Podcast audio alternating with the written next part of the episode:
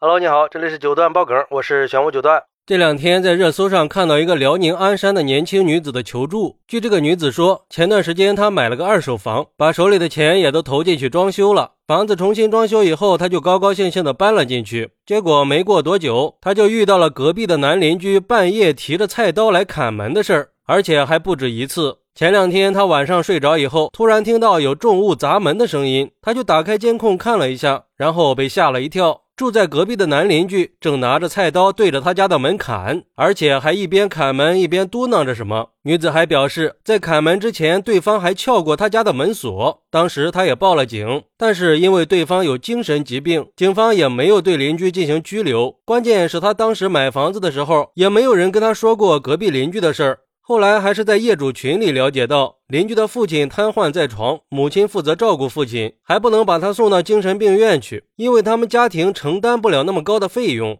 现在物业也没有更好的解决方案，只是劝女子先搬家去躲一躲。可是女子说自己的家装修好了却不能住，太糟心了，自己又是一个人住，现在每天晚上都是心惊胆战的。这个事情也一直解决不了，就像是自己的一块心病一样，现在只能求助网友们，看看能不能有什么好的办法。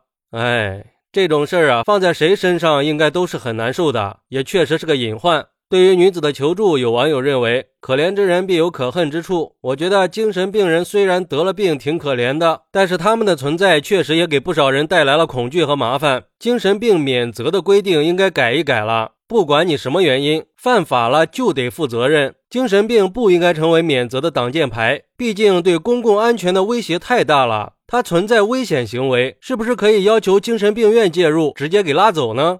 也有网友认为，都说远亲不如近邻，但是遇到这种精神有问题的邻居，真的是很倒霉，感觉危机四伏的，随时能把人给吓死的节奏，每天生活在恐惧里，太让人揪心了。毕竟精神病人啥事儿都干得出来，万一门真的被撬开了怎么办呢？对方还拿着刀，太恐怖了。如果实在没有什么好办法处理的话，那就算了，赶紧卖掉房子搬走吧。就算是刚装修好又怎么样啊？还是换个地方保命要紧。换个更安全的地方，起码自己心里踏实。不过，对于这种情况，有律师认为，虽然治安管理处罚法规定，精神病人在不能辨认或者不能控制自己行为的时候，违反了治安管理条例，可以不予处罚。但是，不能行政处罚，并不代表着可以免除民事侵权责任。根据精神卫生法的规定。疑似精神障碍者发生伤害自身、危害他人安全的行为，他的近亲属、所在单位或者是当地的公安机关应该立即采取措施予以制止，并且送往医疗机构进行精神障碍诊断。监护人对住院治疗结论有异议的，可以要求再次诊断；对再次诊断有异议的，可以要求进行鉴定。经过再次诊断和鉴定，确定具有发生伤人或者有伤人危险的严重精神病人，监护人应该同意住院治疗。如果监护人不同意的，公安机关可以协助强制住院治疗。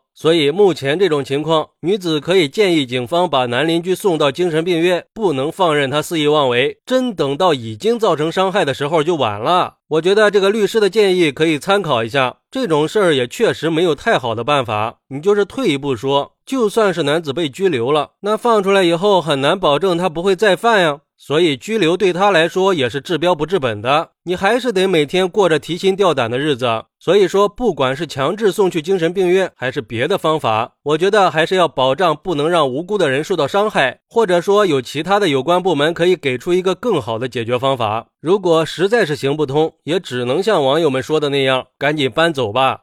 好，那对于女子的这种遭遇，你有什么好办法呢？快来评论区分享一下吧。我在评论区等你，喜欢我的朋友可以点个关注，加个订阅，送个月票，拜拜。